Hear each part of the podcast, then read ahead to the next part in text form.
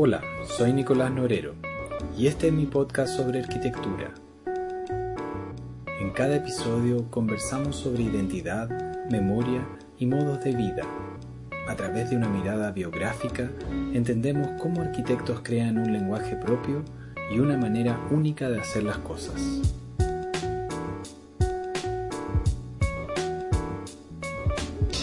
En este episodio conversamos con Matías Klotz, arquitecto chileno. Conversamos sobre su arquitectura y cómo ésta ha construido una escuela que es referente en Chile y Latinoamérica. Su paso por la universidad y su mirada sobre la educación en arquitectura hoy. El cuidado y dedicación por el entendimiento de la medida y un dibujo preciso de las cosas como herramienta de diseño. Cómo se estructura su oficina y su fascinación por estar en contacto con la naturaleza. Los dejo con nuestra conversación. Hola Matías, bienvenido al, al podcast. Eh, te quería dar las gracias por tener esta conversación conmigo. Eh, decir que estamos grabando hoy en Santiago de Chile, estamos en, tu oficina hoy día. Eh, y nada, terminar de agradecerte por tomarte este tiempo. Entendemos que para todos ¿cierto? el tiempo hoy día es un bien escaso y, muy preciado. bueno, Buenos días, Nicolás. Muchas gracias igual por la invitación y todo. Y el tiempo sí es escaso, pero yo creo que esto es una muy buena iniciativa y que desde ese punto de vista es aprovechar el tiempo que tenemos. Eh, mira, haciendo como mi tarea en el fondo para, para esta conversación, eh, después de revisar como tu trabajo, tu monografía, tratando de como eh, descubrir más cosas o cosas que no se han dicho tal vez de tu trabajo, una de las cosas que, que me llama la atención eh, y que encuentro súper valorable tiene que ver como un poco con esta idea de tal vez de la colaboración, en el fondo la capacidad tuya que en el tiempo has tenido de armar sociedades, colaboraciones y, tener como una visión de hacer un proyecto como mayor. De alguna manera, ineludiblemente has hecho una escuela, eh, tal, aparte de la escuela que diriges académicamente, pero has hecho una escuela de arquitectura en Chile y tal vez es una de las pocas oficina, uno de los pocos arquitectos que uno puede trazar como una suerte de genealogía, ¿cierto?, con otras oficinas más pequeñas que hoy día eh, funcionan. Entonces, no sé cómo ves eso como ahora, como más a la distancia, casi 30 años después de haber partido. A ver, lo, lo, veo eh, sin duda con, con, con alegría, con entusiasmo, con un cierto orgullo, porque mi espíritu siempre ha sido trabajar con gente que voy seleccionando bastante por casualidades de la vida, o sea, no es que yo tenga un mecanismo, un algoritmo así para encontrar la persona perfecta, sino que ha sido históricamente gente que se acerca a mí eh, o que yo he buscado, eh, pero al primero que aparece le doy la oportunidad.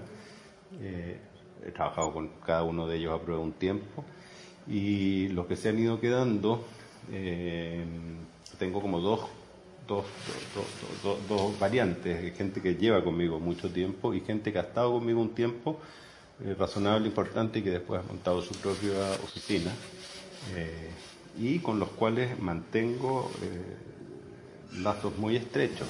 Yo, el formato que siempre he usado para no tener una oficina que sea una especie de elefante blanco, ha sido el de tener un grupo de gente contratado eh, a, una escala relativamente manejable y dúctil y que cuando estoy sobrepasado por la cantidad de encargos y son interesantes y hay posibilidades reales de hacer arquitectura en esos proyectos, sea comercial o no comercial, pero donde hay un buen cliente detrás, eh, he tenido muchas asociaciones con ex colaboradores. Eh, yo creo que es un formato bueno, que a mí me acomoda mucho, no sé si es bueno o malo, pero a mí me ha servido mucho y me, me, me enorgullece mucho cuando a estas oficinas más jóvenes que yo, que ya tampoco son tan jóvenes algunas de ellas, eh, empiezan a tener reconocimiento o tienen ya un reconocimiento bastante consolidado. Porque además todos ellos han sido muy cariñosos conmigo y siempre hacen un recuerdo por ahí y una mención. Perfecto si uno lo pusiera como, tú siempre has dicho en tus entrevistas que uno como de tus primeros amores fue como el cine, más que en el fondo como la arquitectura al principio era el cine.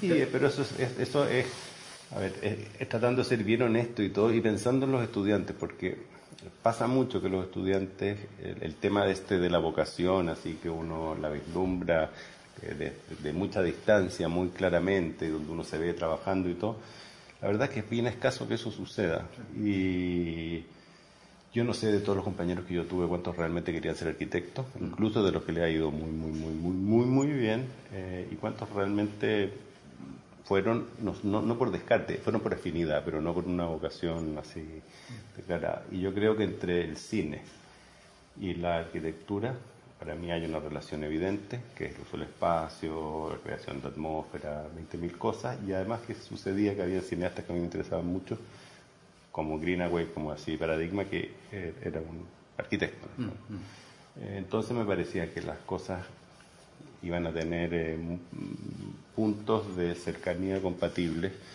que, mm, mm. Donde me iba a sentir cómodo.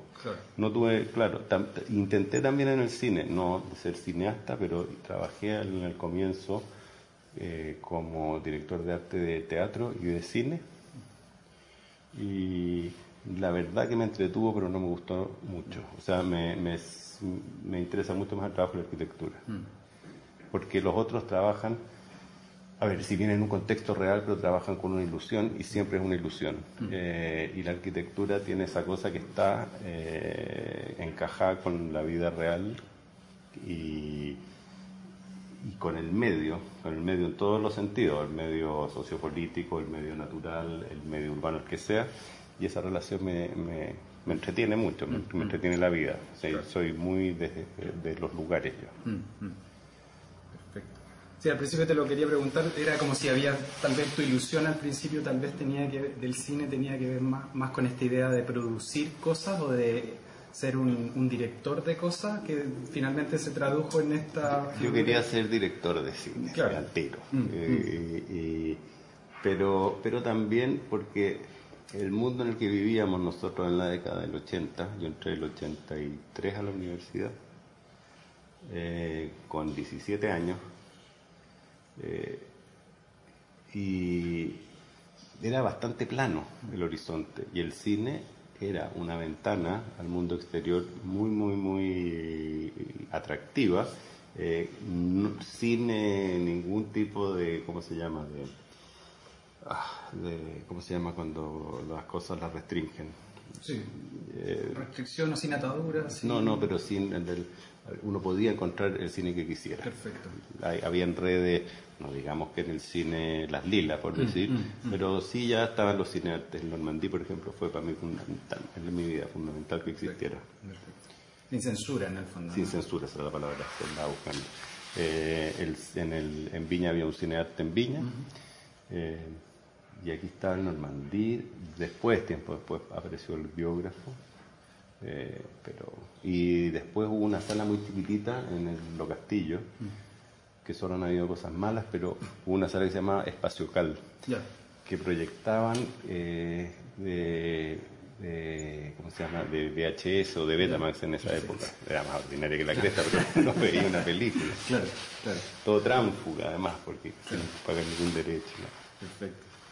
Y a propósito de eso, igual tú siempre mencionas como como fundamental y clave como tú pasada en el fondo por, lo, por la universidad en el fondo que, que, es evidente pero también tiene un valor entiendo para ti como fundamental por un poco también por lo que decías por todo este periodo histórico en el cual se vivía y por la eh, dinámica seguramente que ocurre al interior. Entonces ahí también te quería preguntar como qué tan en el fondo hoy día estamos como expuestos como generaciones o las, las los chicos en el fondo que están estudiando el día de la universidad tienen, lo tienen todo en el fondo, desde el punto de vista de las comunicaciones y todo. De algún modo, el momento que tú estudias, como dices tú, es un, es un periodo en el cual estamos, eh, Chile particularmente, ¿cierto?, tiene una barrera con el mundo en términos de comunicación, en términos de conocimiento, como, como si pudieras como describir un poco esa época.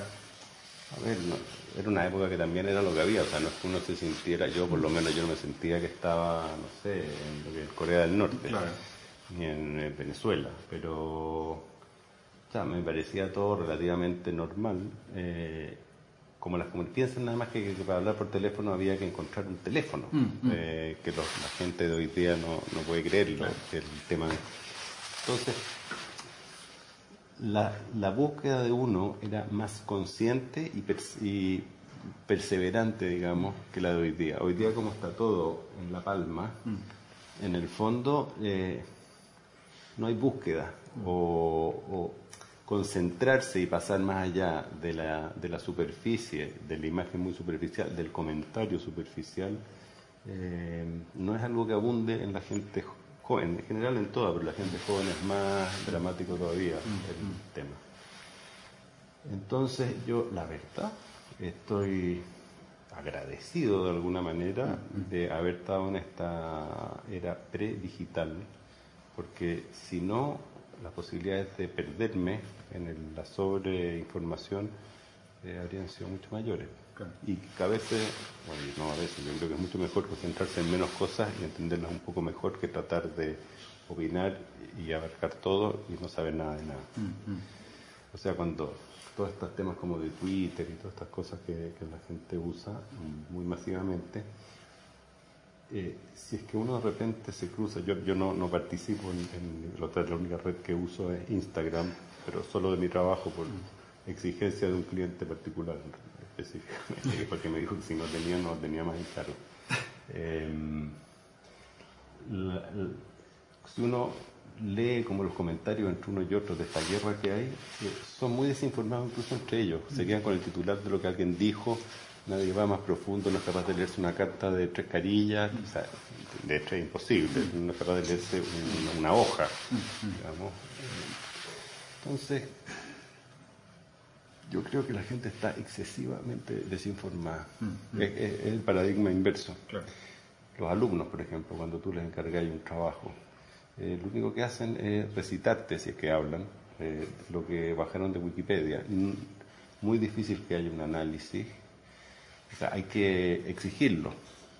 Eh, con alumnos buenos, mm, tipo mm. realmente con mucha capacidad y algunos con mucho talento, hay que presionarlos mucho para que lleguen a sus propias conclusiones, para que se salgan del inmediatismo de la información fácil, mm, dentro de la cual hay mucha muy buena también. Pero yo, por ejemplo, ahora estoy preparando un workshop que nos vamos en dos semanas a Berlín donde estoy preparando como la cancha para llegar a Berlín, haciéndolo estudiar tales o cuáles edificios que vamos a ir a visitar, qué sé yo.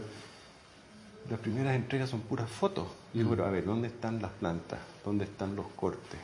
¿Cuánto mide mm, mm. Eh, lo que estamos viendo en el departamento? Estamos viendo vivienda social, los sitios, a través de todo el siglo XX en Berlín, eh, que es un catálogo así extraordinario. ¿De qué sirve si tú no sabes cuánto mide esa pieza, cuánto alto tiene? Mm, bueno, entienden, obviamente, pero no es inmediato. Mm, mm. Lo inmediato es la foto. Mm. Yo escribí ayer un, tema respecto de la educación eh, y de la reforma educacional en Chile, que cuál veo yo que es el principal problema, que el principal problema es que tiene incentivos perversos a bajar eh, la exigencia y tiene incentivos perversos a masificar el número de alumnos por aula. Y creo que debiéramos hacer si queremos realmente tener eh, profesionales capacitados de moverse en el siglo XXI, que hay que irse al otro extremo. Mm. O sea, tenemos que ser más personalizada esa educación mm. y las relaciones humanas tienen que ser muy de alto eh, vuelo, mm, de tal manera de provocar eso que lo artificial, por lo menos por ahora, le, le cuesta más provocar. Perfecto.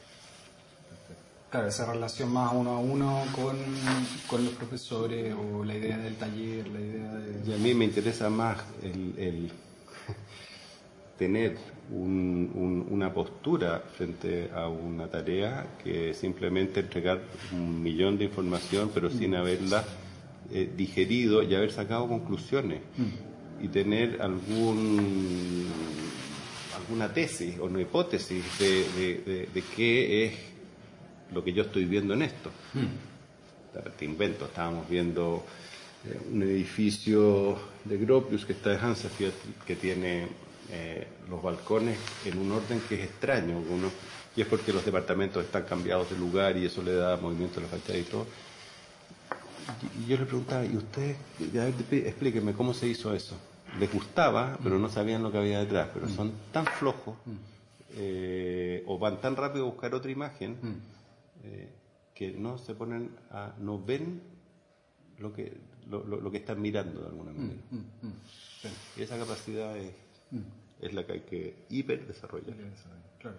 En ese sentido, casi es como una vuelta. Nada, por ejemplo, cuando, cuando tú estudias, en el fondo, claro, uno era capaz de, tal vez de encontrar una o dos imágenes en un libro en la biblioteca con suerte. Uno encontraba los planos, y, encontraba los cortes, una imagen en blanco y negro súper, súper de mala calidad. Claro.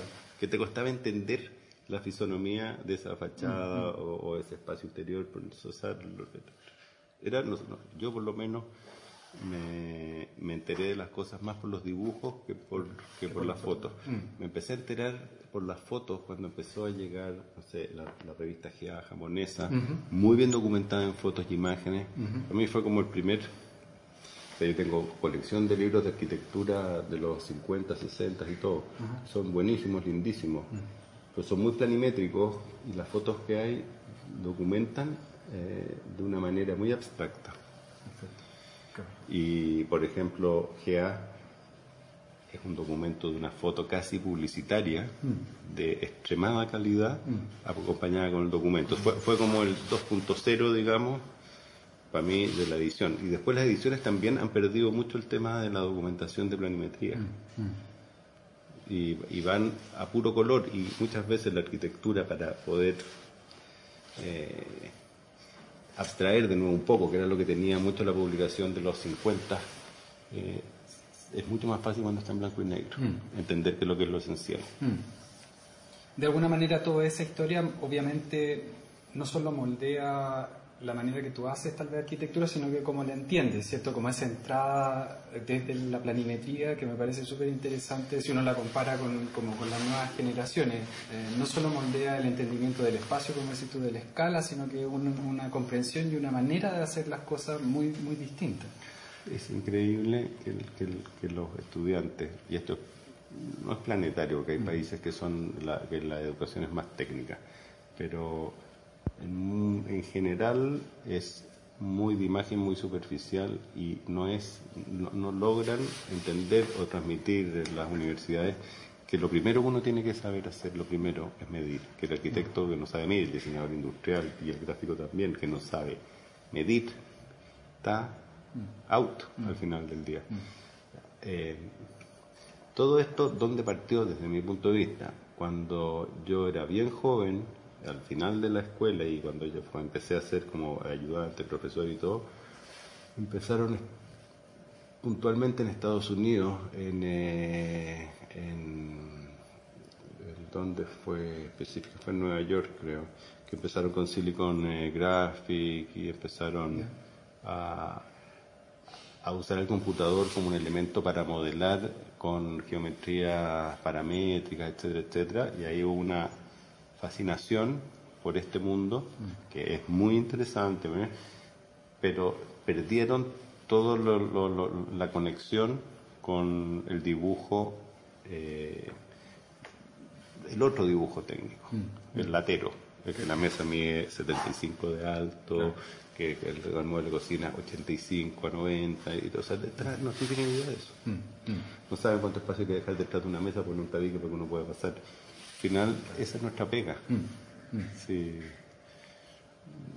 Somos gente que dibuja espacios vitales de mayor, de menor escala, pero que tienen que fluir las cosas. Si no fluyen, mm. es un desastre.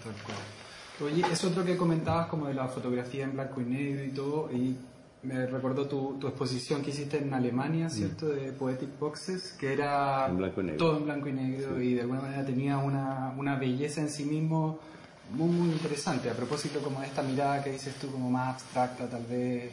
Sí, a ver, esa exposición, y yo también he hecho eh, un par de libros que ex profeso lo he hecho en blanco y negro, no para que salga más barato. Ahora yo creo que era lo mismo, pero en una época que sea en blanco y negro era, mucho más barato, entonces te pedía por favor en blanco y negro. eh, la idea de la fotografía es en blanco y negro porque una exposición siempre tiene una cantidad limitada de objetos a exhibir por, mm. los que puede colgar. Entonces yo decidí que todo lo que estuviera expuesto fuera en blanco y negro y seleccioné cuál era la foto que me parecía que más documentaban la obra, o sea que entregaban más información eh, así, tac, al primera, porque había una foto por obra, o dos máximo. Y después esto lo acompañaba una publicación que era también bastante en blanco y negro, algunas cosas de color, pero también tenía una tableta, unas tabletas digitales, donde todas las obras uno podía visitarlas con todos los planos y todas las fotos eh, a color. Entonces tenía todos los mundos y todas las informaciones cruzadas. Perfecto. De ahí, de ahí, te voy a preguntar otra cosa que tiene que ver con eso, también con la presentación, porque y, en Berlín, ¿cierto? La casa de Tongoy tenía dos imágenes gigantes. Eh, Mi idea original era que, eh, que la foto fuera a escala uno en uno. Ya, perfecto, claro. No, no pude, no pude porque me faltó, me faltó medio metro. ¿Ya? Eh, de piso a cielo. Piso a cielo, perfecto. Y no, o sea, no, no, era uno a uno, no era uno a uno. Y ahí entonces me pasó un formato que me pareció interesante, mostrar las dos caras de la casa, frente y fondo. Muy fondo, claro. Por eso que opté al final por las dos. Perfecto.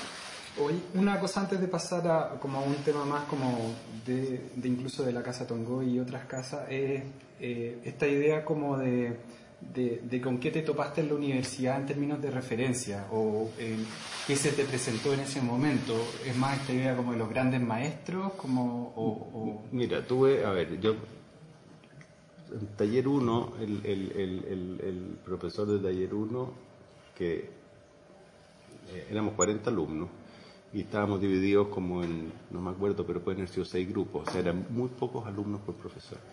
Entonces Fernando Pérez era el gurú y habían subgrupos.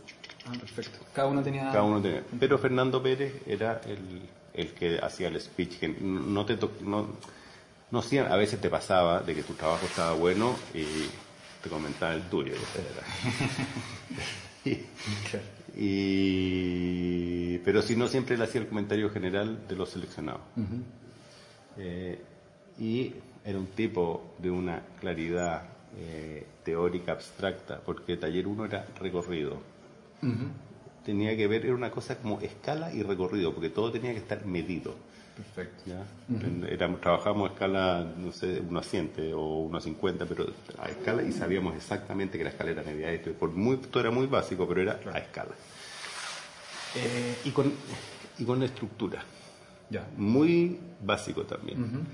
Pero esa fue como una especie de columna vertebral de orden mental. Eh, después caímos en las manos en taller 2 de Hernán Riesco. Hernán Riesco era un profesor modernista furibundo cuyo único arquitecto válido en el planeta Tierra era Mies. Eh, y fue eh, nos daba por ejemplo edificios de Mies que nosotros no sabíamos de Mies y nos sacaba monte tú la escalera y nos decía pongo la escalera y después te corregía con un plumón negro te rayaba el plano entero. Eh, y fue muchos alumnos de verdad lo odiaban. Era duro. Y un día se me ocurrió eh, decirle que el ayudante de él me había dicho una cosa como él me decía lo contrario, a, que él le creía. Casi me mata. Pero cuando terminó el curso con Hernán Riesco, dijo que habían dos alumnos que para él había sido un gusto hacerles clase, y uno era Smilien y el otro era yo. Eh, y todo, toda esa educación era, fue en el fondo eh, moverse en proporciones.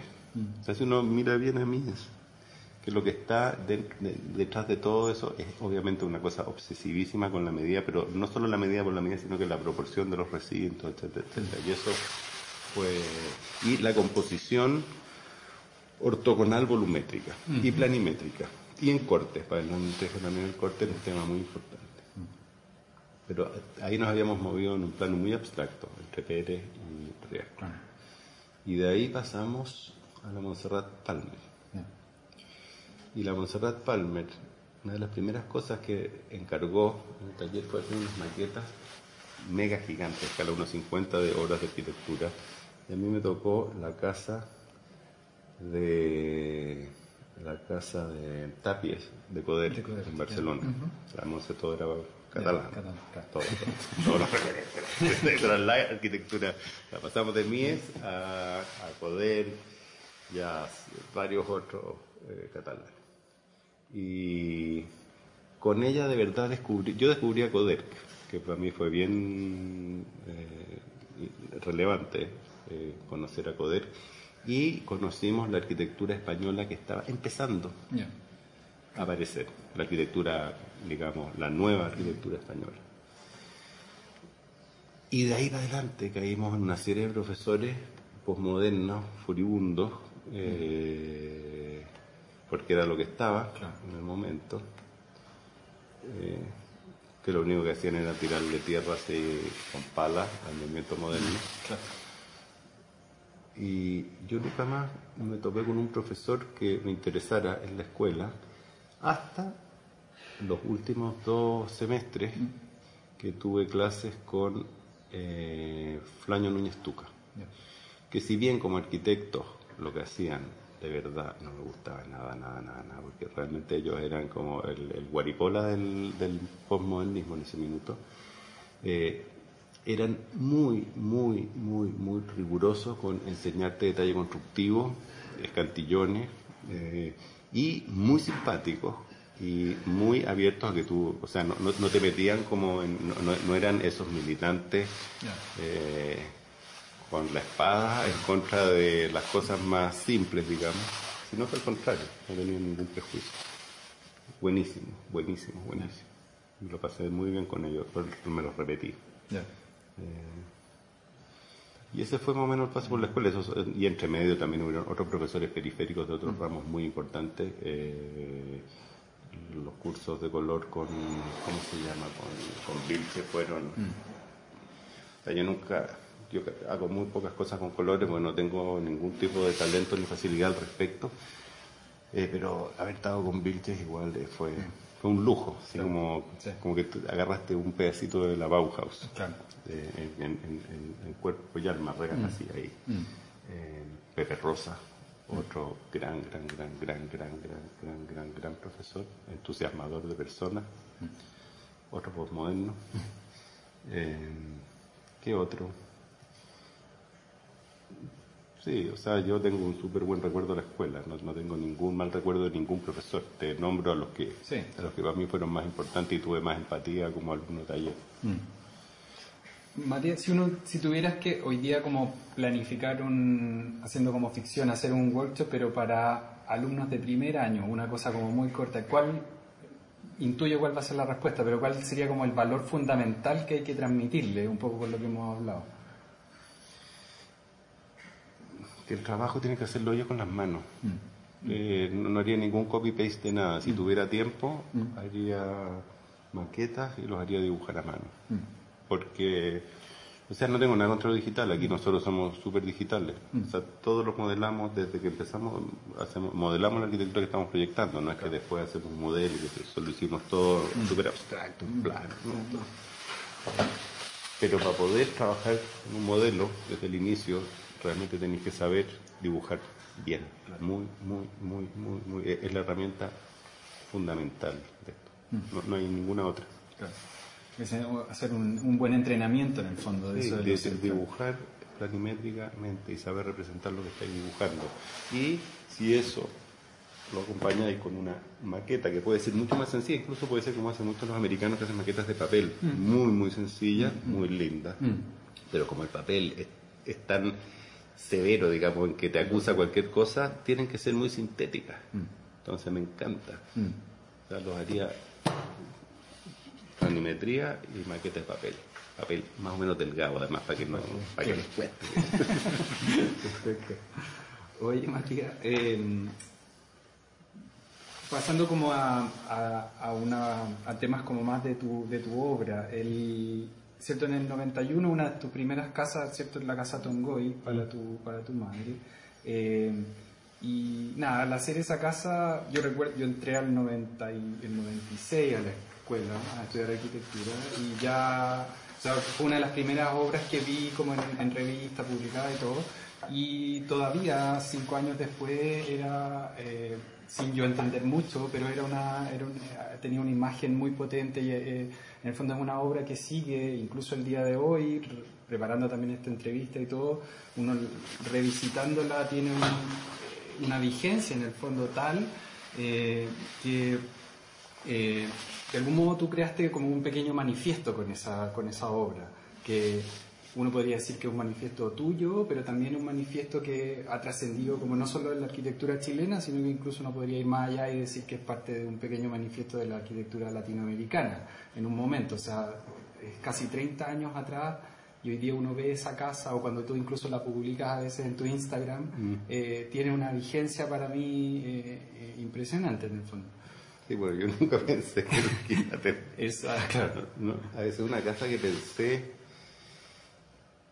la hice de verdad, o sea, desde, desde lo más profundo como de, de- de mi corazón, porque es una casa para mi mamá, eh, de la mano con que eh, el presupuesto era, eh, o sea, tenía, tenía que ser el menor posible, de verdad. No, mi mamá no tenía plata para hacer la casa, tenía poca. eh, y cada cosa que se hiciera tenía que, que- o sea, es, muy, muy, muy, muy, muy, muy, austera. El- el- el- ahora, las que hice en Chiloé ahora nuevas, eh, las hice con la misma idea, Sí. con el mismo principio. de, Sí. eh, nada que sobre. no, nada. De hecho, ese es un comentario que te iba a hacer, porque en el fondo el, es súper interesante como esas imágenes que publicaste también de esa de la la más chiquitita. Sí. eh, si uno compara eso con el- los interiores también de, de la casa de Tongoy, y es, podrían... Yo te voy a explicar por qué, además, qué es lo que quise, cuál es el upgrade que tienen las de Chiloé. Chiloé, respecto a la de Tongoy. Perfecto. Que es bien, es es una tontera, pero es importante. Pero a ver, para ir a la casa de Tongoy, la, la- la casa de Tongoy, eh, yo había hecho ya varias casas antes. Hice unas casas con los Farellones para unos seguidores de Baguán. Mm. eh, que las tengo muy pocas publicadas porque en su época no las fotografié bien y todo el cuento y ahora todavía las son de ellos, dos de ellas, eran tres. No sé ni en qué estado están, me encantaría igual ir a registrarlas. Eh, ¿Las tienes bien dibujadas? Sí, o sea, como... es que no, no, no las tengo bien dibujadas Claro. porque las dibujé a mano en su Claro. minuto y yo me he cambiado de oficina Claro. varias veces y no tengo ningún tipo de, de, de fetiche con el archivo. Mm, O perfecto. sea, yo todos los, voto, los papeles los voto todos los días a la basura. Tengo fotos de las cosas. Es el único archivo, pero no tengo archivos planimétricos. Tengo los archivos planimétricos digitales de publicaciones, pero no tengo el plan original. con que se Claro, no. Nada.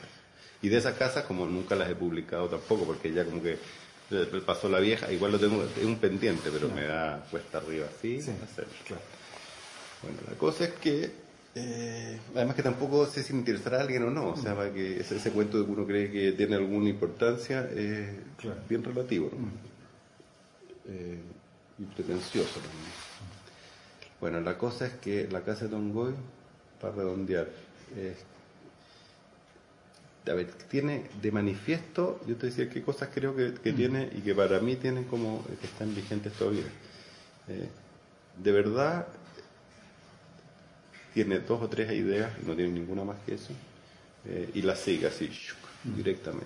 Que una de ellas es que estaba en un paisaje que hoy día hay árboles y todo el cuento, porque 30 años no me lo mucho en presente, pero al bueno, era una tabla, sí, la vegetación era de esta altura, estaba en la mitad de una playa donde de verdad no había nadie, o sea, la construcción más cercana estaba a 7 kilómetros, y era de un color eh, con mucha conchuela bastante blanco.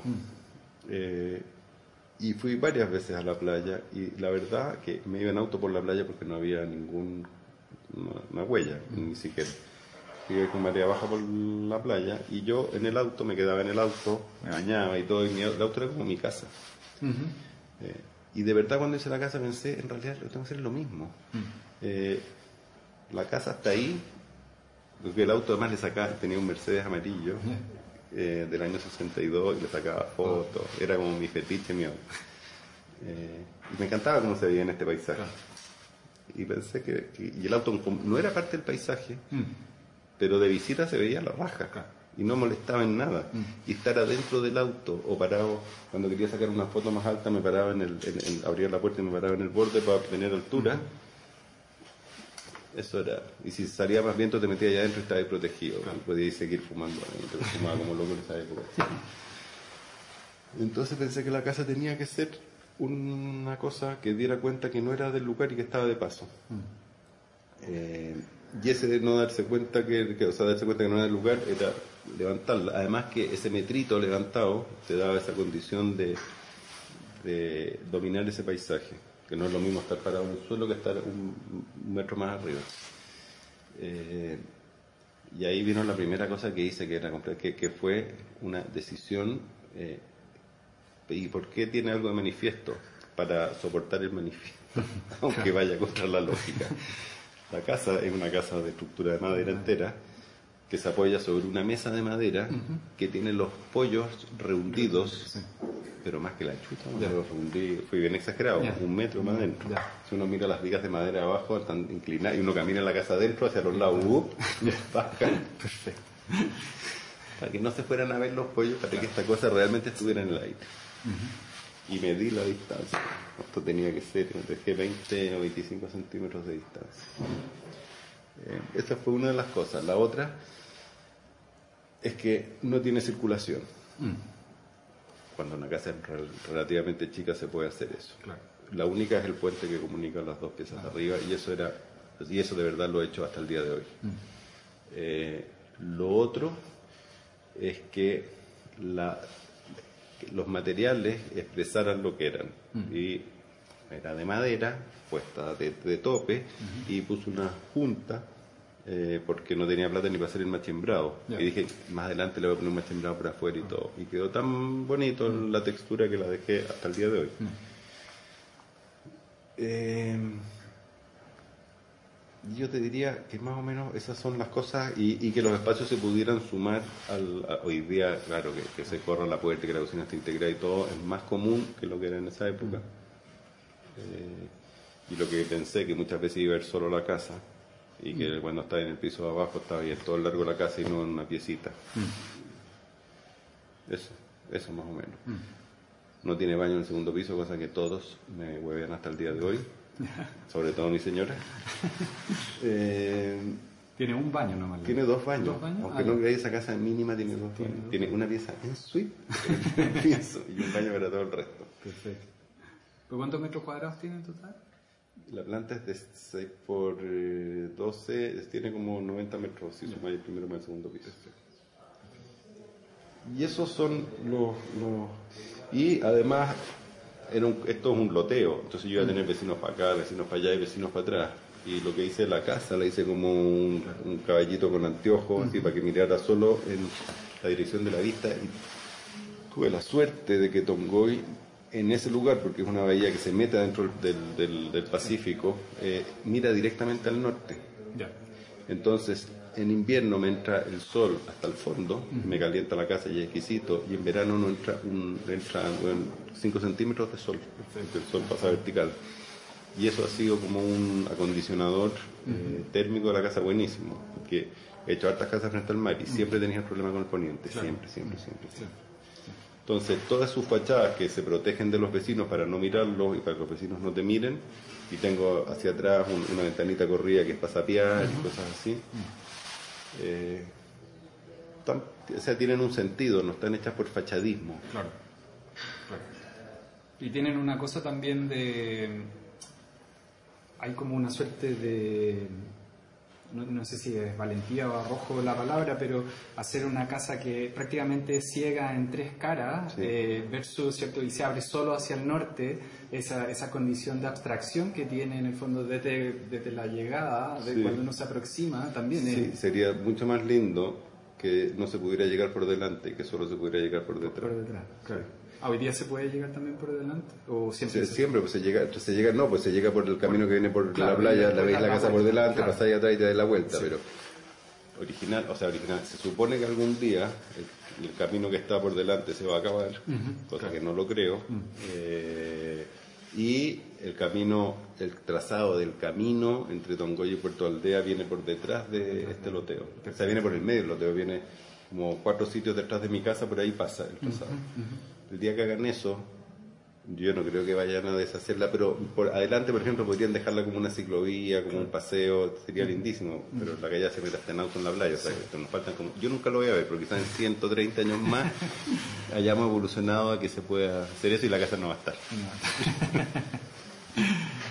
Oye, Matías, otra cosa que me llama, siempre me ha llamado mucho la atención, sobre todo de esa casa y, y que de ahí deriva en, en toda, yo creo que casi todas tus casas, es esta idea como de, eh, de esto del manifiesto que hablamos, pero que es más intangible tal vez, que tiene que ver con una manera de vivir esa casa o, o cómo de alguna manera está desplegado el programa y cómo tú imaginas la, la, vida en ese lugar, que tú has hablado otras veces que tiene que ver con esta cosa como de vivir con lo justo o desprovisto de, de, de toda cosa que, que, no tiene que ver con un tema de presupuesto. No, tiene que ver con un tema, mire, yo, yo, acabo de hacer una casa en Uruguay, mm. en un lugar que se llama Las, Las Musas, que, que, a ver, es, es el sueño del pibe, mm. una casa que costó, un millón, doscientos mil dólares y mm. una casa que tiene una pieza y que tiene 160 metros. Perfecto.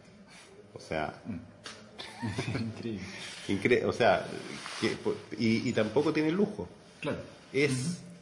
de alguna manera, es un pabellón, uh -huh. de alguna manera, con los postulados también de la casa de Don Goy, obviamente, eh, en que es lo esencial, no tiene nada que le sobre, nada, nada, nada, nada. Me costó eh, un, puta, una psicoanálisis con la dueña, eh, en el buen sentido de la palabra, de ir sacando todo lo que fuera como protocolar de la vida que nosotros creemos que es como tiene que ser la vida. Eh, lo único que no logré hacerlo, y le encuentro la razón ahora que la casa está lista, es que tiene un acceso de servicio, además de, porque yo decía, entra por la terraza, por la galería, nunca voy a usar el acceso de servicio, y es mentira. Usan siempre el acceso de, cuando uno llega a la casa siempre entremos por ahí, cada vez que, que llegamos me dice, ¿viste? Yo estuve la semana pasada ya, yeah. y me lo cara, tiene toda la razón. Eh, tiene también la, la, la, continuidad del espacio, el, el, el sacar los mínimos y, y pensar en los espacios como, como, como lugares de, no sé, de estar. De, lo, lo, de la casa de Don Goy, que no lo tiene porque es muy chica y todo, no digamos que los baños son lugares de estar. Son muy, muy mínimos y franciscanos. Pero, por ejemplo, en la casa de Uruguay, el baño es un lindo lugar. Lindo, Perfecto. lindo, lindo. Es un lugar que tú estás ahí, eh, que vaya a cagar feliz, que te ducháis bien, que te laváis los dientes eh, en un lugar exquisito y que hay un walking closet exquisito. Creo que todo en sí es bonito y mm. no, no, es nada más que cumpliendo la función. Mm. Y no es tampoco grande por ser grande, porque tampoco es muy grande. No. ¿Cómo internalizas tú en el diseño esas cosas? hay una relación como, por ejemplo, a propósito de lo que hablabas al principio, como métrica con estas, como en el fondo... La medida... El baño en el fondo... Es una obsesión de la, de la medida de los lugares. Perfecto. Y, puta, y a veces me equivoco. Yeah. Pero... Eh, y tiene que ver con la proporción. O sea, es medir... Y, y no, no, no, no, importa nada más que que mida lo que corresponde en, en, en largo y ancho, sino que me interesa el, el, el alto, la profundidad. Eso. O sea, ver cuál es la proporción del lugar que se, que se genera. Y, por ejemplo, esos baños tienen unas puertecitas que se corren, que son como de, con, con, una como, con, como tela japonesa, uh -huh. que también incluso al final el material que está elegido ya te da sensación de liviandad y de algo frágil y amable, que no es lo mismo que una mampara de, no sé, de vidrio esmerilado que corra, que ya te da una cosa como bancaria. ¿Se fijáis? Uh -huh. Perfecto. Pero entonces también hay una cosa de la medida y después obviamente hay una cosa también de la material. Que... El material, o sea, por, por eso, a ver, ahora te voy al, al, al cruce de Tongoy con Chiloé. Con Chiloé. Tongoy, eh, a mí me gusta mucho por fuera eh, la textura, me gusta por dentro la madera que tiene y no me gusta por dentro todo lo que es blanco, que es volcanita. Mm. No me gusta no porque no me guste que sea blanco y que sea volcanita, sino que porque esconde la estructura. Mm. Cuando yo hice eh, una casa en Chiloé para Tomás Miller, una uh -huh. casa grande que está muy poco publicada porque no hay fotos, pero fotografiarla este verano con un buen fotógrafo, que eso va a ser increíble, porque es una casa del año 94, que tenga que caer la casa. Bueno, esa casa, cuando tenía toda la estructura hecha, una casa grande, como de 500 metros cuadrados, está con unos carpinteros maravillosos, eh, vino a ver las Milian, porque estaba haciendo algo para su papá. Y alucinó con la estructura. Eh, y conoció al carpintero que estaba, el carpintero jefe, y lo contrató para que le hiciera la casa que tiene la carpa roja arriba. Perfecto. Que es pura estructura con es, el vidrio. Es la estructura con, con, el vidrio y todo el cuento. Bueno, eh, yo después de toda una vuelta de la vida entera, eh, pensé que estas casitas en el sur iba a ser una lástima que no se veía la estructura, si eran la nada, o sea, las casas son, son, son un cajón con un, un techo excesivamente inclinado a propósito. Eh, que te voy a explicar por qué viene ese techo de ahí. El, el, ¿Qué fue lo que hice? Hice la estructura y puse el forro, puse una otra subestructura que toma eh, todo lo que es la aislación térmica, etcétera, etcétera. Después viene otro forro y después viene el forro de terminación. Saqué hacia afuera el, porque la solución de Smilian de hacer una casa de vidrio, eh, yo la encuentro teóricamente linda, pero como el culo eh, para vivirla. Sea, imposible para mí. No, no. Y tampoco podría vivir arriba de una carpa. No, yo, yo, mi, mi, mi, separación con el exterior tiene que ser un poco más contundente. Soy muy violento o muy acalorado. Me gusta que el control ambiental adentro sea rico. Eh, ¿Qué te iba a decir? Algo te dije que te iba a mezclar. Del, lo de, también ah, lo del, del, techo inclinado. Bueno, primero que nada, me han hueveado tanto en la vida. Eh, eh, había hecho solo una casa con el techo inclinado. No, había hecho una casa de cuidadores en Lago Panguipulli con el techo una agua bien, bien, bien, muy linda la casa que no está publicada en ninguna parte. Y hice una en Villa Langostura, que es la casa de caseros de la casa Techos. Ya que es una casa que me la hice para mí, porque yo le decía al dueño, decía esta weá de, de, que los argentinos tienen un casero claro. que vive todo el claro. año en un lugar increíble, que no hace nada, weón, y que vienen los dueños un mes. Claro. Y yo me postulo para casero, así que me la voy a hacer como si fuera para mí. Bueno, y esa casa, mi mujer, la Fran, la vio cuando fuimos una vez a Villa Langostura, y cuando hicimos la, la casa de, Ch de Chiloé para ella, cuando hicimos la casa de Chiloé, me dijo, o sea, no quería ni, ni cagando que era una caja de zapatos. No, forget it. eh, me gusta la casa de, de caseros de, de, Y yo había, había ido con ella a, Chiloé la, la, primera vez que cuando estábamos buscando terreno y todo, y fuimos al museo, al, al MAM. Yeah. Eh, Edward Roja, Roja, que toma esos galpones. Sí. Entonces yo le dije, te tinca que hagamos como un galpón como los de Edward eh, puta, me dijo, maravilloso. O sea, te saqué fotos, se las mandé, se las bajé de Instagram o de, no sé, de donde sea. Y me dijo, perfecto. En, en esa vez que fuimos a esa weá, vimos las metralletas de Norton Massa que tengo ya, acá. Sí, sí. Porque él había hecho, está todo relacionado, había hecho una pasantía de seis meses y había hecho una exposición que se llamaba El Guerrero en Reposo. Y eran puras de estas metralletas puestas así y una de esas con trípode en el suelo. Perfecto con todas las huevas tiradas ahí porque el tipo se había ido a almorzar. Ya. Entonces va a reposo. Bueno, me compré las metralletas para la casa de Chiloé. Están acá. Están. Bueno, la cuestión es que entonces, pero lo de Edward era un galpón, es un galpón claro, con un techo botado. mucho más botado. Y no me gustaba nada la proporción del techo mm. botado y empecé a darle para arriba, para arriba, para arriba, para arriba y hay muchas iglesias en Chiloé que tienen el techo exageradamente puntudo no. y que de verdad que el espacio adentro te caga. O sea, tú entras, aunque no creáis en nada ni en nadie, entras y tú decís, ah, aquí está el Espíritu, Dios Santo, ¿no? Pero algo hay acá. Igual quería provocar de que estáis adentro de eso, que es muy sencillo, pero que es tan alto que... Porque un granero normalmente no es de esa altura. De nuevo la medida y la proporción se transforman la, la, es, tiene una proporción increíble porque tiene 5,50 uh -huh. por 7,50. Sí. Wow. O sea, es una uh -huh. vez y medio el alto. Claro. O sea, instalando el techo ni te digo. ¿Y la chica en sección son iguales? O... La chica en sección no son, tienen una diferencia. Te acuerdas la pregunta, y me dice, ¿por qué dice la chica? La chica, yo cuando empecé a hacer este cuento, dije, yo no cagando voy a estar a cargo de una obra acá en este lugar, así que me voy a contratar unos arquitectos locales que me resuelvan todo el problema. Y habían en que yo en unos unos tipos con una oficina de arquitectura súper bonita. Los fui a ver, bueno, súper choros los buenos. Y les dije que quería hacerme una casa. Eh, en Chiloé y todo, dijeron que felices y todo, me hicieron, me dijeron cuánto me cobrarían por, por llevar la obra, no, no por diseñar la casa. Y cuando les dije que quería hacerme una casa pegada a la playa, me dijeron, no se puede ahí, pues, eh, tienes que estar a 80 metros de la marea más alta y todo. O sea, tengo 160 hectáreas, o sea, no voy a pedir permiso a nadie. Puerto una raja que vengan a demolirme la casa. La quiero en la playa. No es que nosotros no estamos para eso. Bueno, dije, no lo hago con ustedes.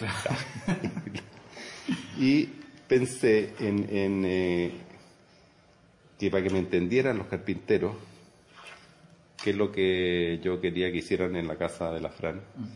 Y como tenía que hacer una instalación de faena, y era en una isla, entonces igual me iba a costar plata hacer la puta instalación. Dije, voy a hacer una instalación de faena un poquito mejor.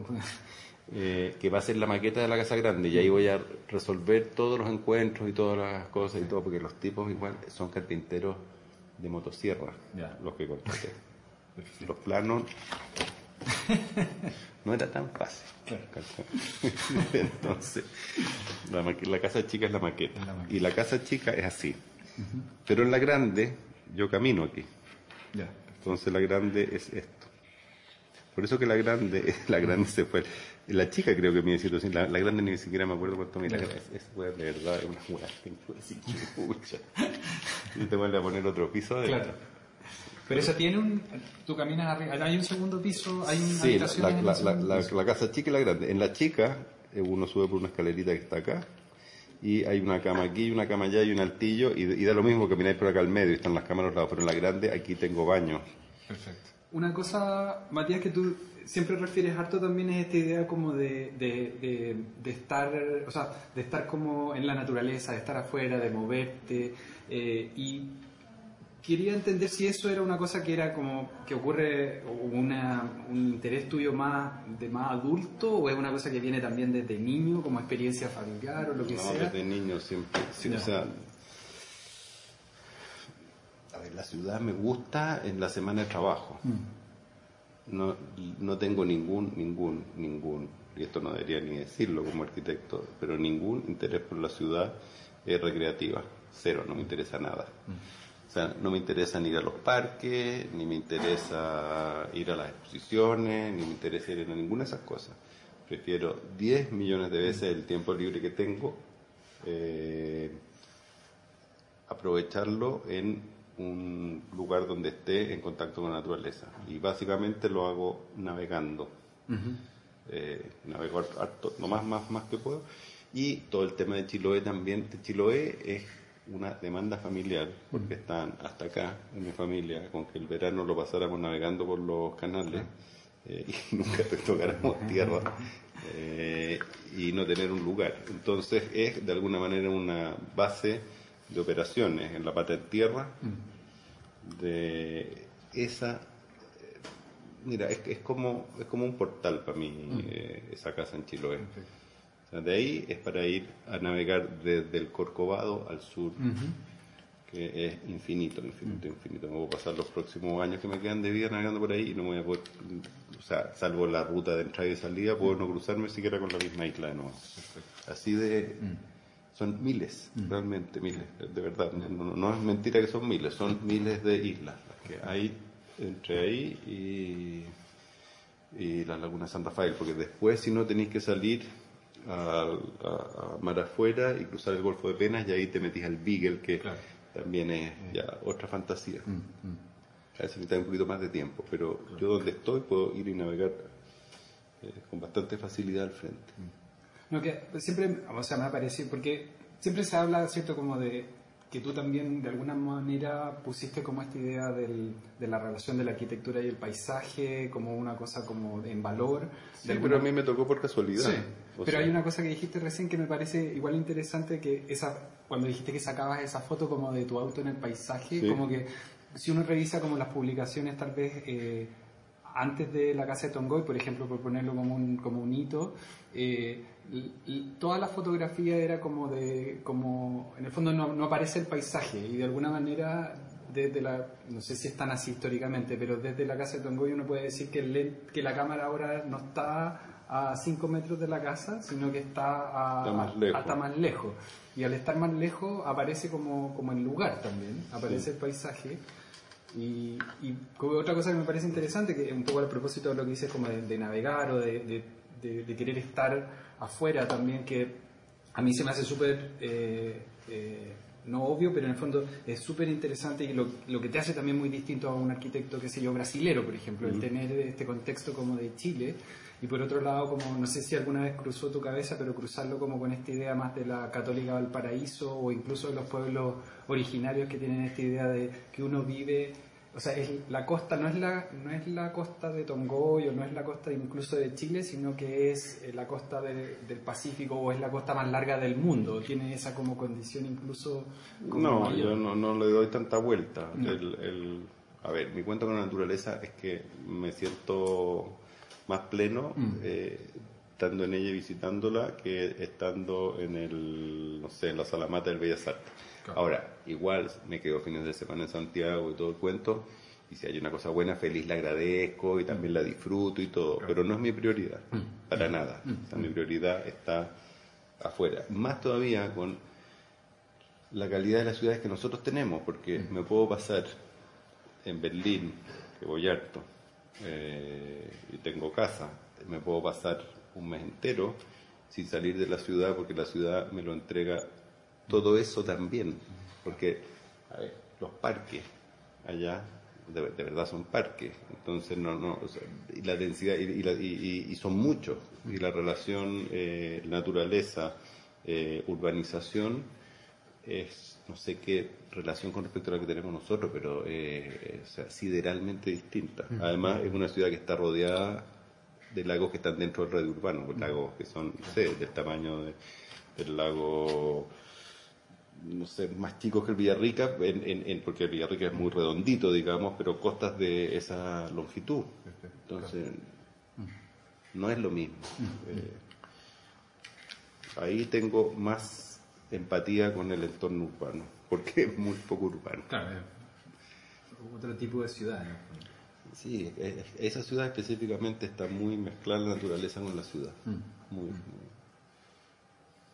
volviendo, Matías, a otra cosa como esto que hablabas como de la medida y toda esa cosa, el, un tema que para mí como arquitecto ahora último es una cosa que evidentemente uno trabaja todo el tiempo, que es esto que hablabas tú de la medida, las proporciones, la escala, de todo eso, pero cada vez siento que se hace más, más central, una cosa que también tratamos a veces de transmitir a los alumnos y todo, que es muy difícil eh, de hacerlos entender lo importante que es eso.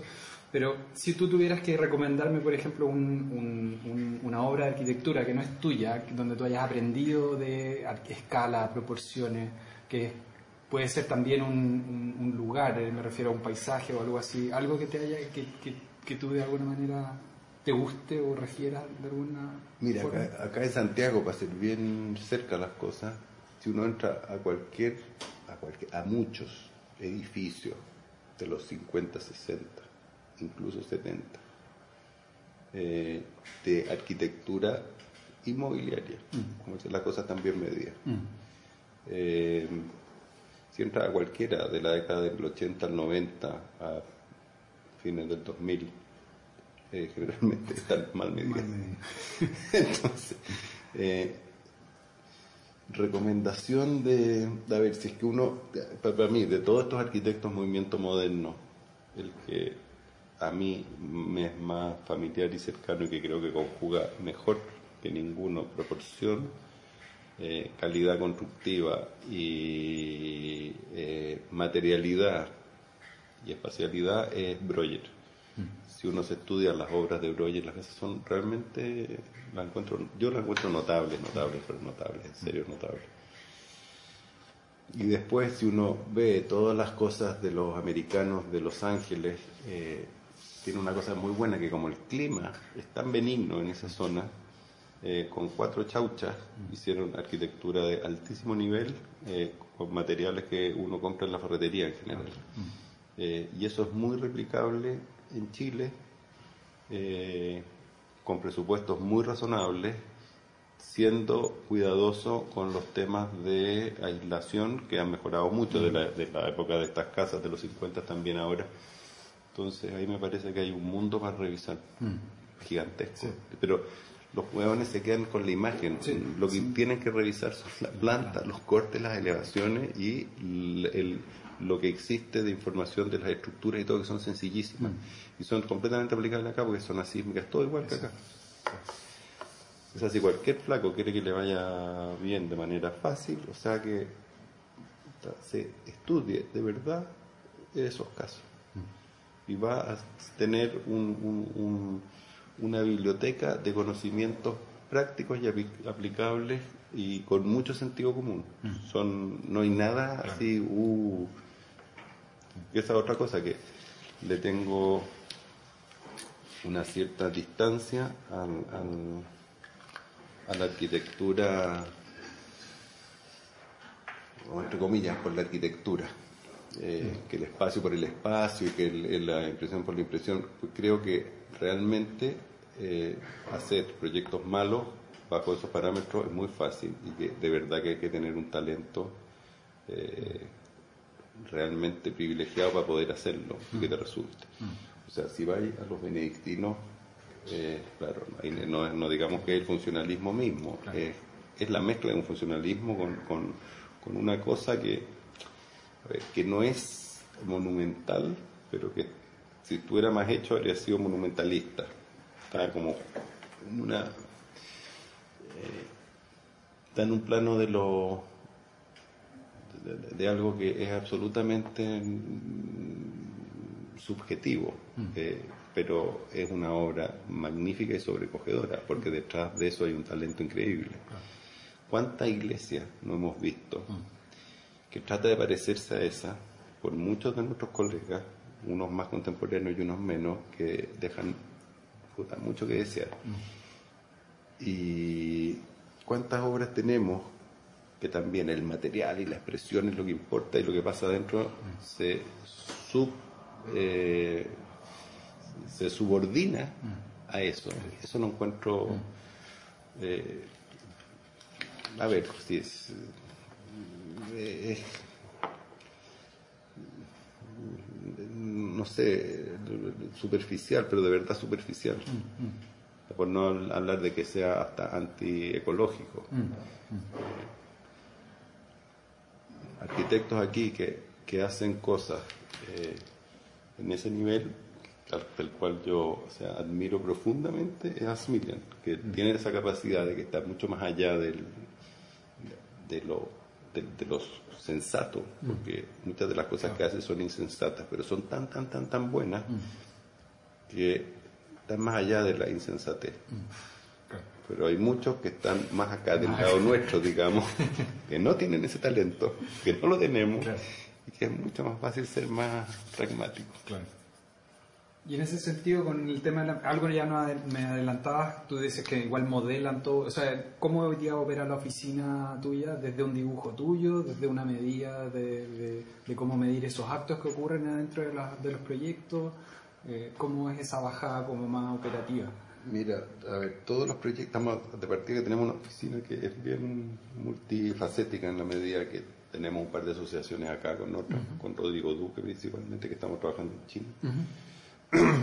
y, y, afuera tenemos con Edgardo Minonte en Buenos Aires, con Carolina Pedroni en, ¿cómo se llama? En, eh, en Montevideo, con Christophe Roussel en Francia, con eh, ¿cómo se llama? Mauricio Rojas en Berlín, eh, con Hamata Tassi, que no es un arquitecto, pero es un inmobiliario grande que tiene una oficina de arquitectura en el Líbano y en se llama otro lugar? En, en Dubái. Con todas estas eh, trabajamos, trabajamos igual que aquí adentro, como desarrollar un proyecto es una conversación larga mm. entre el cliente, el arquitecto, pero el arquitecto, el arquitecto en realidad es el equipo de trabajo del arquitecto. Mm. Entonces, ¿yo qué es lo que hago? Yo cada proyecto lo hago en uno, dos, tres, depende de la magnitud del proyecto, y lo vamos conversando todo el tiempo. O sea, yo me siento yo al lado de cada uno de los asientos, tengo un asiento. Eh, y mezclamos las cosas evidentes, mezclamos los, no sé, eh, las condicionantes de los terrenos, eh, la, normativa, el, pedido del cliente y el programa, y con esta cosa partimos así, haciendo estas cosas. Estas cosas se transforman en un dibujo, ese dibujo, que son muy de... A ver, ¿cuáles son los dibujos? Son muy de áreas y de relaciones. Son muy esquemáticos en el sentido de que representan, pero están en escala, siempre. Nunca no están en escala. Eso lo manejamos muchas veces en planta y después lo manejamos en corte. Y muy rápidamente, o sea, ya casi, casi a una forma instantánea lo transformamos al tiro en volumen de modelo.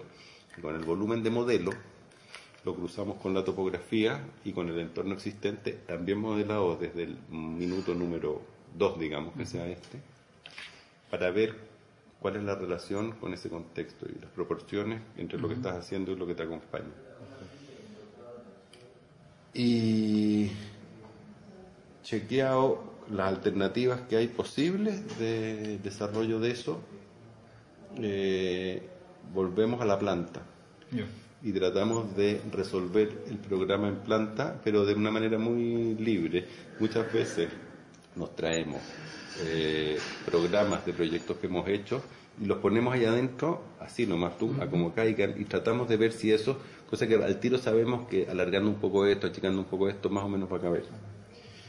Eh, cuando tenemos eso, que más o menos digamos, sí, se puede hacer lo que el volumen no me está diciendo, se puede o adapto el volumen a esa cosa, eh, el paso siguiente es volver al modelo 3D pero ahora pensando en una intención de, de materialidad y estructura, mm. ya que se expresa en, tanto en corte como en, en, volumen por fuera de lo que estamos haciendo. No nos importa que no coincida con la planta, mm. pero nada más que saber qué es lo que es la planta que está detrás para cuando con ese, esa imagen y materialidad y, principios estructurales estamos conformes, empezamos a conversar con el cliente respecto, no es un anteproyecto todavía, es como un diseño esquemático. Eh, y tratamos nosotros mismos de eh, forzar de hacer tres al menos opciones. O sea, ¿qué hacemos, qué hacemos así, qué hacemos si hacemos así? ¿Y esas se presentan al cliente también?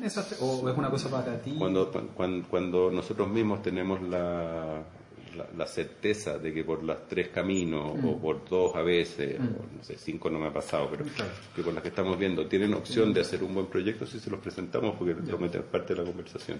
Y al cliente y o a los otros con los que estamos trabajando. Con el resto de los que trabajamos nosotros siempre somos nosotros los que hacemos el... Esa parte. Nosotros sí, nosotros somos los que parten y empezamos a trabajar con ellos a partir de eso. De eso.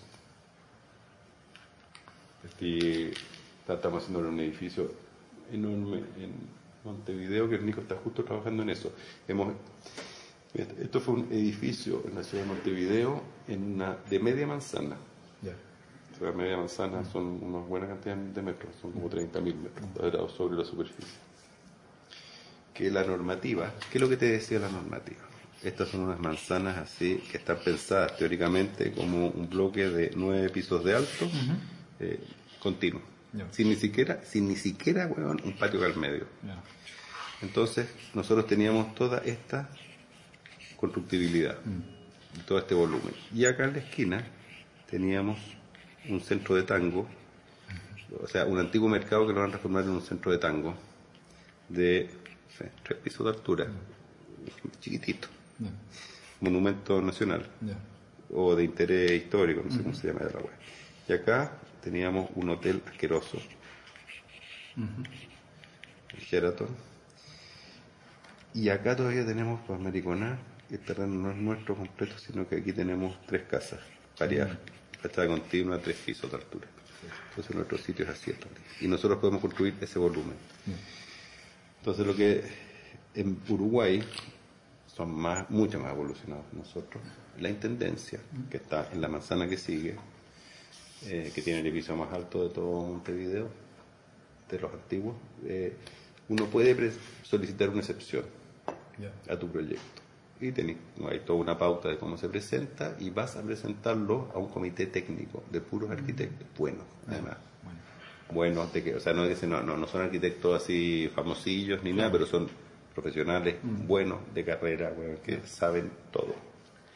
Y cuyo legítimo interés es hacer lo mejor para la ciudad de Montevideo. Mm. Ellos son los responsables de aprobarte o no aprobarte, de darte las directrices que sean, eh, y ellos después van al mundo político para evitar el lobby con los políticos, que está súper estratificado con quién tienen que hablar y todo, para que los ellos tienen que convencer a los políticos de que aprueben o no aprueben, no nosotros, nosotros no quedamos fuera. Y si es que ellos no, si nosotros no, tenemos, no, nos, no los podemos bypassear, porque tú dirías, esto es súper fácil, con el político, los otros los mm. funcionarios culiados, mm. chao. No. Eh, y nosotros aquí, por ejemplo, ¿qué es lo que hicimos? Damos un montón de espacio libre acá abajo para comercio, nos separamos de ese edificio eh, y postulamos hacer un edificio un poco más alto, como independiente, y que todo lo que no construimos acá y todo lo que dejamos vacío aquí, nos lo den en constructibilidad acá. Mm. Con eh, en este hicimos dos torres al final, pero esta mucho más baja, cosa que la gradiente aquí sea más favorable a esta. Y tú vas para allá, presentáis todo esto, pero con un, olvídate toda la pega que hay detrás de esto gigantesca. Y estamos en este minuto en que ya hicimos la primera vuelta, ahora hicimos la presentación, la pre-presentación de la segunda, que es la definitiva de la segunda.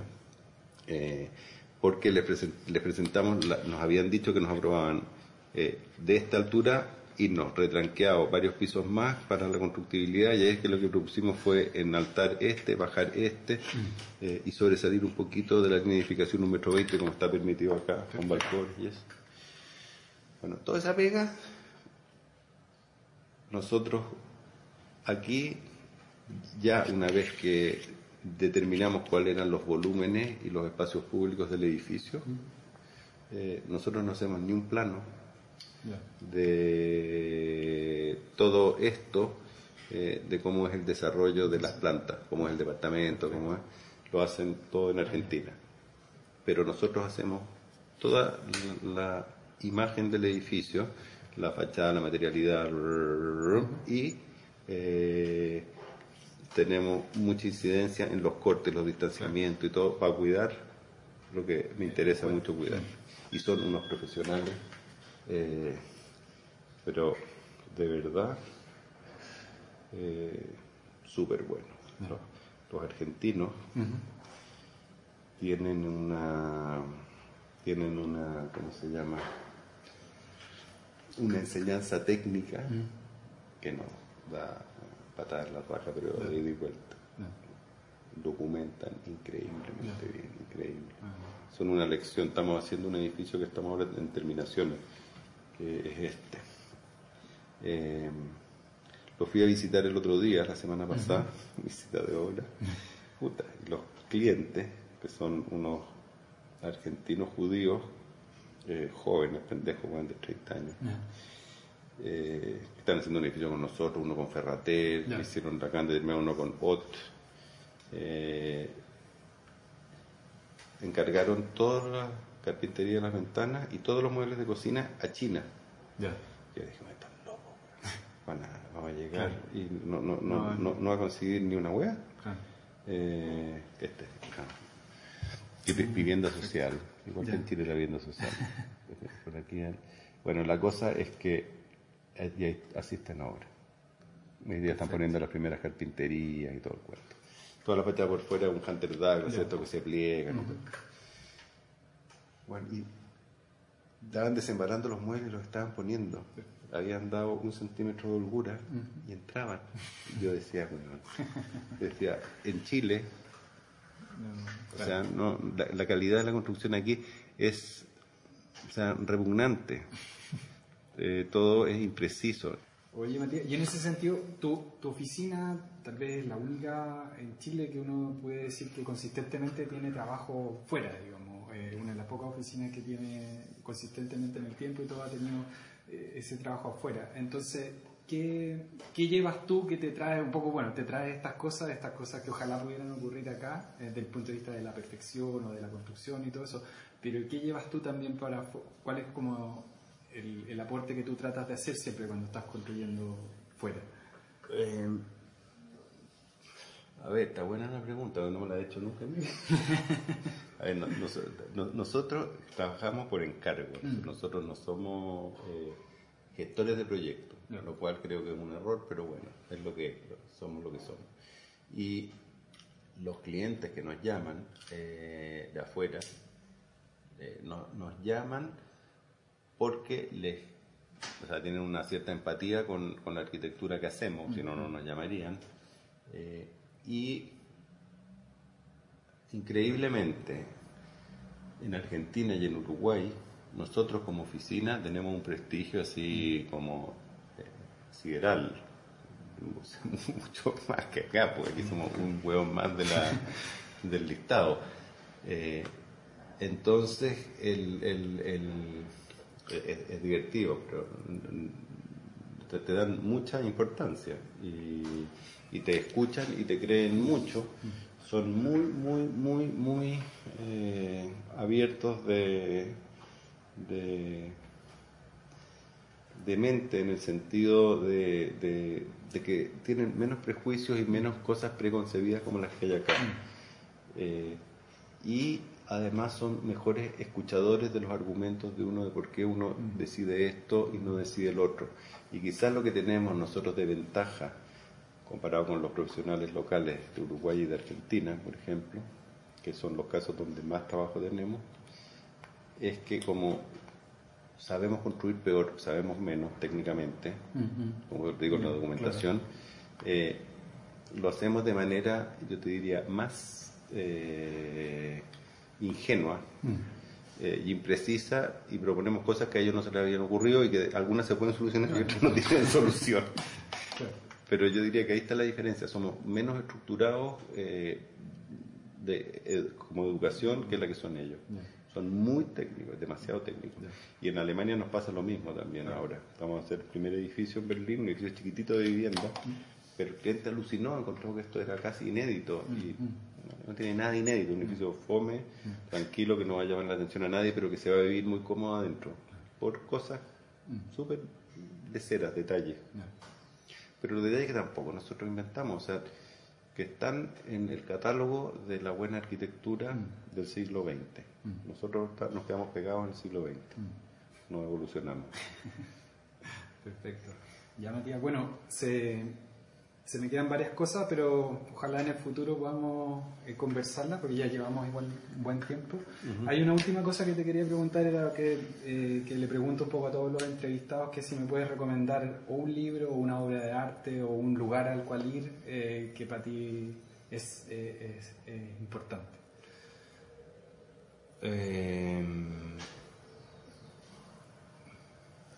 un libro igual lo deben reconocer los arquitectos, pero me lo leí hace no, no mucho, hace como dos años atrás, que realmente, yo le digo a todos los buenos que se lo lean, se llama, eh, ¿cómo se llama? De Tusquet. Creo que se llama Dios está en los detalles. Ya, sí, creo que sí. Que me encanta. ¿Por qué? Porque plantea, o sea, pone de ejemplo eh, de, y pone de, de, la Acrópolis, eh, que Fidias en un momento hay una hay un dibujo de un andamio que están visitando el friso, que fue la única vez que alguien vio el friso acá, sí, más que los tipos que lo han restaurado, pues, nadie más. Y que las figuras están hechas por detrás también. Mm. Solo Dios lo ve, se llama. y lo importante de Paen de hacer bien el trabajo, incluso eh, de lo que no se ve. Mm, mm. Eh, me lo encuentro sobrecogedor. Cuando uno va a un hotel, yo por lo menos, que me gusta bañarme en la tina, me meto y siempre abajo veo, todo se ve perfecto, un mármol, no sé qué, todo. Y por debajo unas tripas mal hechas, unos pegamentos, todo desprolijo. Y imagínate lo que sería meterse a esa tina y que por debajo eso también fuera prolijo. Eso es lo que me encantaría que sucediera. Y, eso es lo que trato de inculcar a todos los que trabajan, de que de verdad miren las cosas por todos lados. Por eso nos hemos puesto lateralmente obsesivos de los modelos. Modelamos todo, todo, todo para verlo por todos los rincones y tratamos del modelo tratar de sacar imágenes lo más realistas posibles eh, en sentido de la materialidad y todo el cuento y de la solución para realmente entender cómo lo vamos a hacer. Pero no estoy hablando de cosas complejas porque no hacemos cosas complejas, pero de que lo más sencillo se pueda ejecutar bien por todas sus caras. Ese es el, ya Matías, muchas gracias por, por este tiempo y gracias por la conversación. De nada. Puedes encontrar las notas de este episodio en la página web nicolásnorero-podcast.com. Muchas gracias a Artisanal Beats por la música original y edición de este programa. Gracias por escuchar. Hasta el próximo episodio.